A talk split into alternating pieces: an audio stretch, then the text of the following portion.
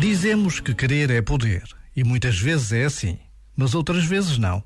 Há dias em que precisamos que alguém nos estenda a mão para nos levantarmos. Precisamos de um sorriso ou até de uma explicação para nos animarmos e terminar um trabalho. Assim se prova, todos os dias, nas coisas mais pequenas, que os outros são uma presença importante na nossa vida. Mas será que lhes agradecemos por isso? Será que os tratamos bem, com respeito e com estima? Este momento está disponível em podcast no site e na app.